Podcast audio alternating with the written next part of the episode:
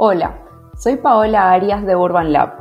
Somos Desarrollo H2H, un podcast en el que vas a encontrar conceptos, estrategias y consejos prácticos para desarrollar proyectos inmobiliarios innovadores y rentables. Ahora vamos a este episodio. Hola, mi nombre es Paola Arias y soy tu anfitriona. En el episodio de hoy vamos a hablar de tres estrategias go-to-market para proyectos inmobiliarios. Dado el contexto inmobiliario en el que vivimos acá en Paraguay, se vuelve cada vez más necesario tener estrategias sólidas de comercialización y comunicación para asegurar ciclos de venta razonables y garantizar su buena rentabilidad. Por eso, acá en Urban Lab creemos que desarrollar un proyecto inmobiliario debería ser tratado como lanzar un producto nuevo al mercado y para ese fin existen tres estrategias posibles.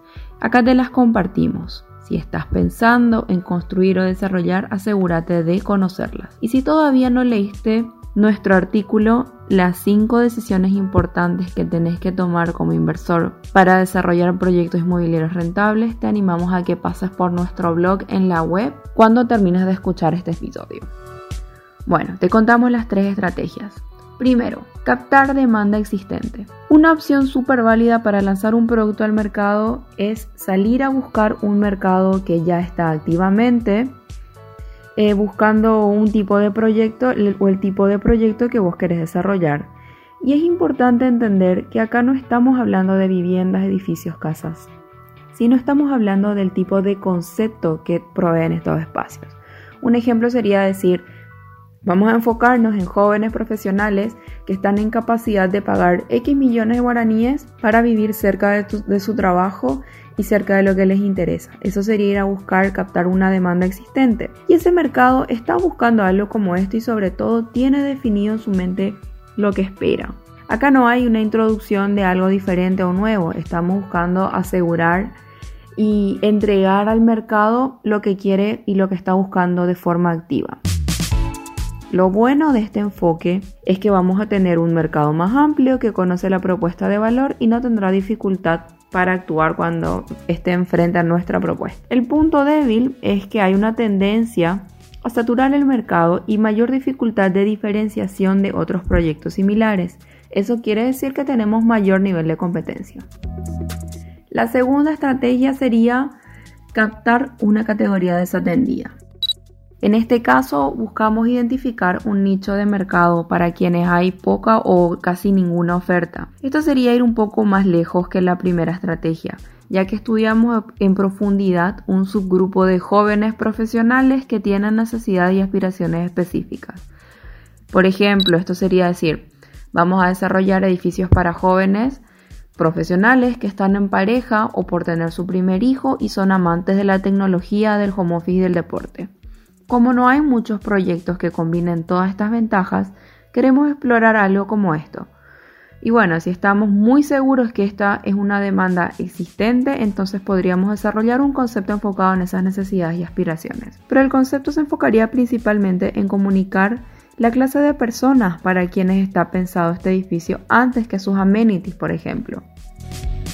Porque de esta manera nosotros generamos o le llamamos a una comunidad y ellos son los que se identifican con el estilo de vida que nosotros queremos representar a través de estos espacios. Lo positivo de este enfoque es que tenemos una diferenciación por los elementos únicos que desea esta categoría y mayor fuerza desde la propuesta de valor a los ojos del mercado final.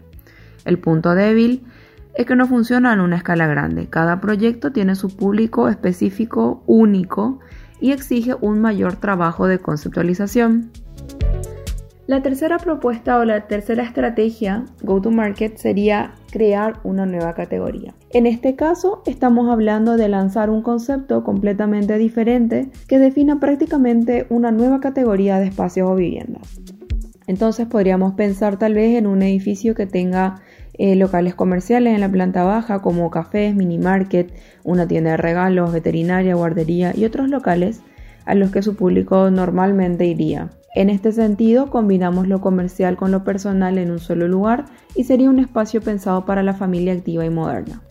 Lo positivo que tiene este enfoque es que estar al frente de la curva de las nuevas tendencias y captar clientes y compradores que buscan eso, los early adopters, están dispuestos a pagar por este, por este privilegio.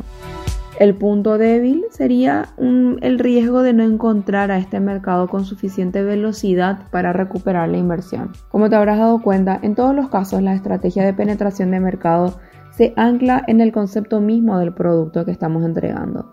Y esto es porque la estrategia de penetración en el mercado a nivel comunicacional debe estar fuertemente conectada a lo que se está ofreciendo. El poder definir cuál de estas tres estrategias te conviene más es un paso crucial para el éxito del proyecto a la hora de venderlo. Pero ¿cómo definimos entonces la estrategia ideal? El eje clave es siempre centrarse en el usuario final. En Urban Lab nosotros usamos una metodología a la que llamamos CCU, conceptualización centrada en el usuario, para lograr este objetivo. Y esto es todo por hoy. Puedes seguirnos en Instagram en arroba urbanlabpi para que sigamos esta conversación y nos vemos la próxima semana.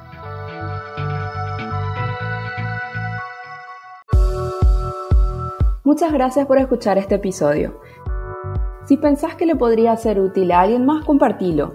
Sigamos la conversación en Instagram o en nuestra web. Encontranos en arroba urbanlabpi y en www.urbanlab.com.pi. Nos vemos en el siguiente episodio.